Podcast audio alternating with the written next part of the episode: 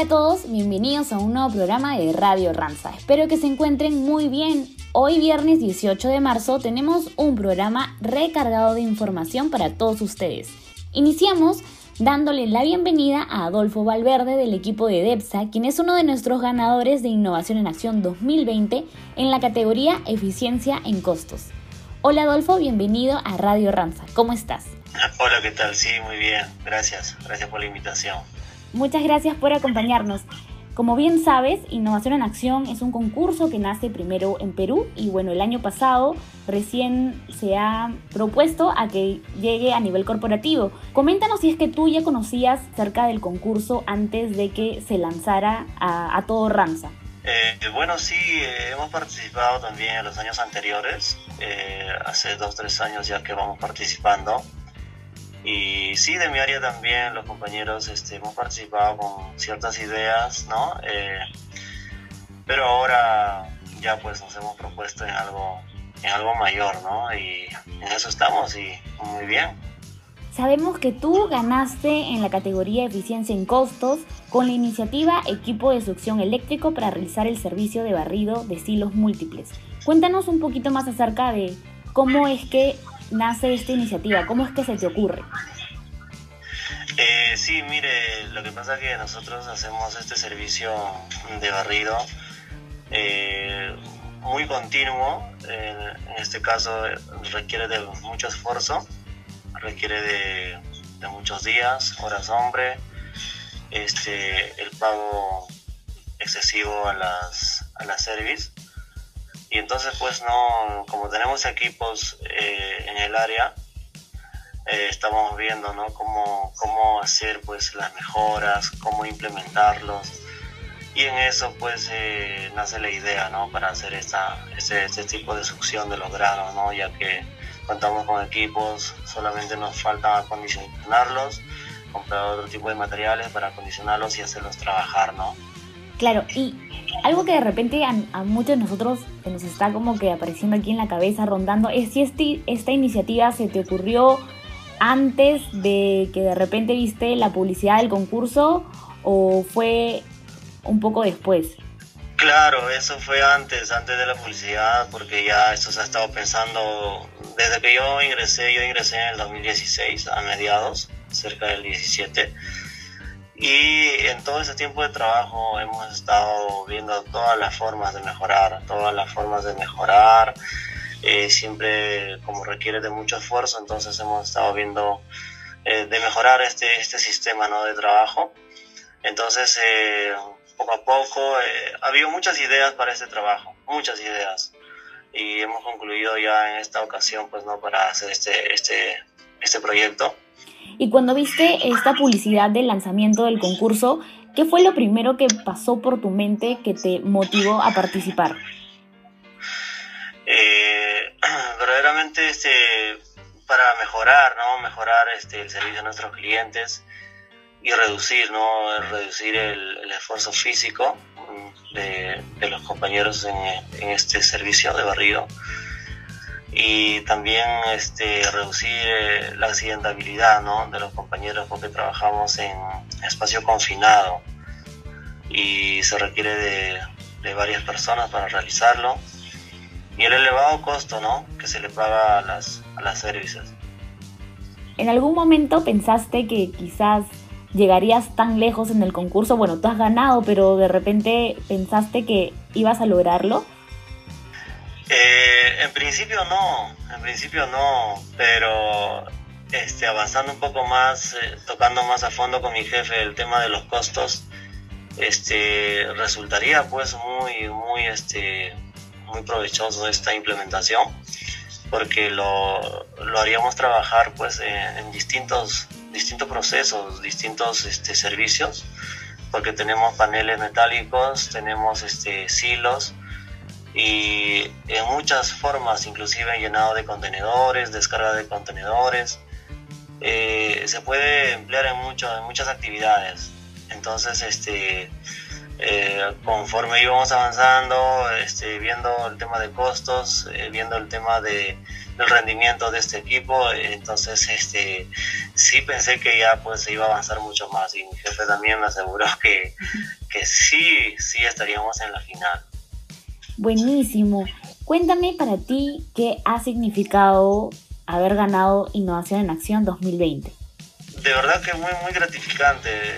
Mm, me gustó bastante, ¿no? Este, también vi el apoyo de mis compañeros mis compañeros han apoyado bastante, este, mi jefe de área, eh, mi familia también, amigos que se enteraron y, bien, muy contento, muy contento, este, muy, muy emocionado, este, con las ganas de, seguir implementando, de realizarlo, ¿no? esta implementación y hacer muchas, muchas otras ideas con las ganas también de compartirlo con mis compañeros, eh, motivarlos a que también presenten sus ideas y, de esa manera pues no este empujar de una sola forma no eh, este este trabajo no para que la empresa siga este con, con el proceso no con el servicio de nuestros clientes este concurso ha sido un proceso un poquito largo y no sé si me podrías contar cuál ha sido tu momento favorito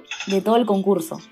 Bueno, la última parte fue este, muy, gratificante también y muy emotivo, ¿no? Al recibir las palabras de, la gerencia, ¿no? De los jurados, porque hemos presenciado jurados de muchos países, eh, ha sido muy emotivo, ¿no? Ver este cómo, cómo era pues el concurso a nivel internacional, ¿no? O sea, eso ha ido mucho más allá de lo que nosotros pensábamos, ¿no? De lo que habíamos pensado de forma regional, local, y fue hasta más allá, ¿no? Este ya fue internacional y eso de verdad que fue bastante emotivo. Adolfo, tú sabes que este año va a haber una próxima edición de Innovación en Acción y me gustaría saber si es que de repente quieres contarle algo a tus compañeros que por ahí todavía no se animaron a participar del concurso. Como ahora va a haber una nueva edición, ¿qué te gustaría decirles?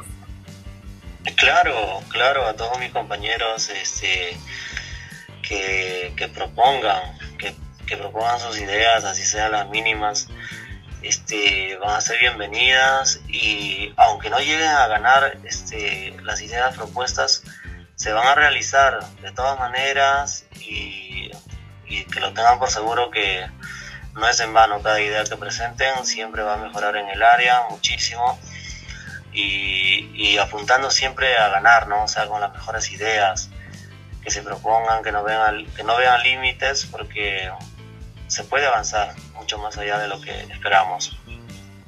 Adolfo, yo te agradezco mucho el haber venido aquí a Radio Ramsa a contarnos tu experiencia. Yo sé que va a animar a muchos de los compañeros que nos están escuchando para que puedan participar en nuestra próxima edición. Nuevamente, felicidades por este triunfo y te, te deseamos el mayor de los éxitos. Muchísimas gracias a todos ustedes por, por realizar ¿no? este evento tan importante ¿no? y para ser motivados también todos ¿no? por ello. Y muchas gracias, de verdad. Gracias por todo y muchos saludos. Te mandamos un fuerte abrazo. Ahora les quiero comentar que hoy en día, con todo esto de la pandemia, es súper importante no solo cuidarnos a nosotros, sino también a las personas que nos rodean. Para poder lograrlo, les sugerimos seguir las siguientes recomendaciones. Utilizar correctamente nuestra mascarilla. Lavar nuestras manos con agua y jabón por 20 segundos como mínimo mantener una distancia física de un metro y medio como mínimo con las personas. Si es que estamos enfermos, lo mejor es quedarnos en casa y avisar a nuestro gestor de gestión humana. Y evitemos en todo momento tocar nuestra cara. Así que hay que cuidarnos más. Ahora le damos pase a Priscila del equipo de tecnología quien nos trae el bloque Pasa el Dato. Hola a todos, bienvenidos a Pasa el Dato. Hoy hablaremos sobre el phishing, qué es y cómo reconocerlo. Empecemos con su definición.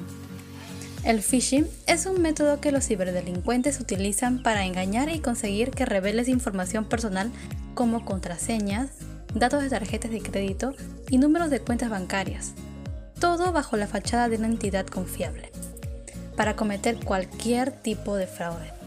A continuación te compartiremos 6 tips que te ayudarán a reconocerlos. Valida el correo remitente, nombre y dominio y asegúrate que coincida con la persona o entidad bancaria con la que trabajas. Presta atención a la conversación y verifica que las peticiones del mensaje sean las que habitualmente te pide ese remitente. Sospecha de los mensajes con carácter de urgencia o alerta. Ningún organismo oficial pide información personal o bancaria a través de SMS o correo electrónico.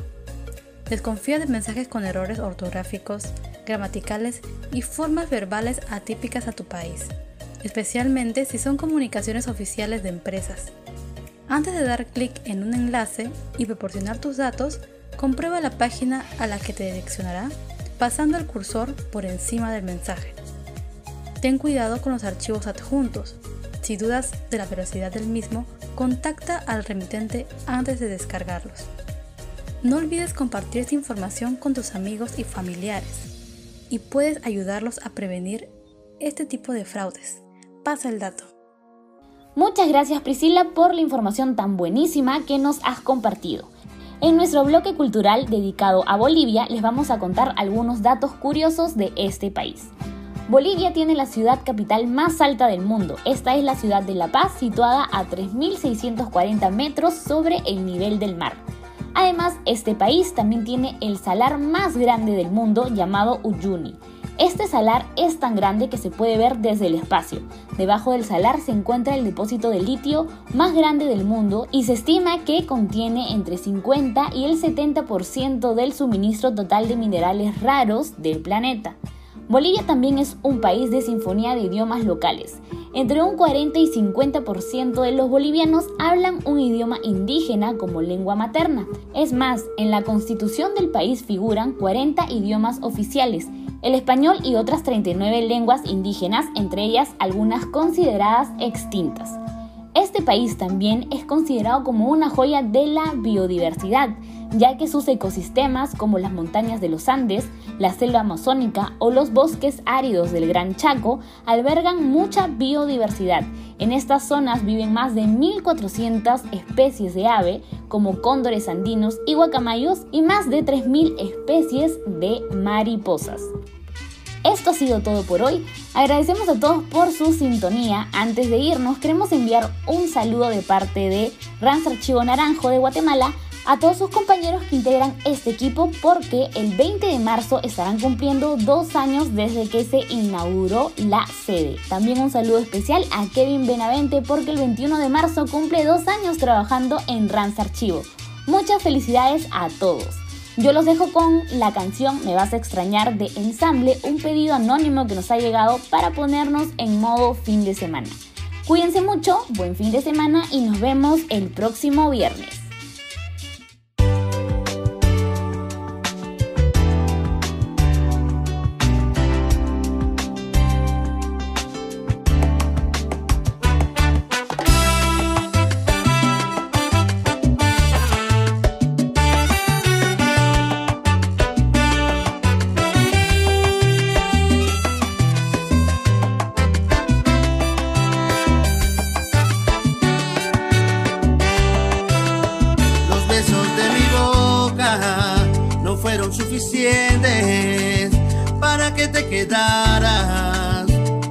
Para siempre. No me alcanzó el cariño para verte contenta. Llamaba como un loco y no te diste cuenta. Me resultaron falsas toditas tus palabras. Tus manos me mentían cuando me acariciaban. ¿De qué sirvió rogarte para que te quedaras? Mi error fue dar de todo